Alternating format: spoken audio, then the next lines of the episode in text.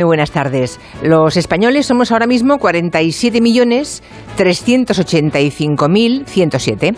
Lo dice el patrón hecho público esta mañana y dice también que somos 65.000 menos que el año pasado. Vamos perdiendo población.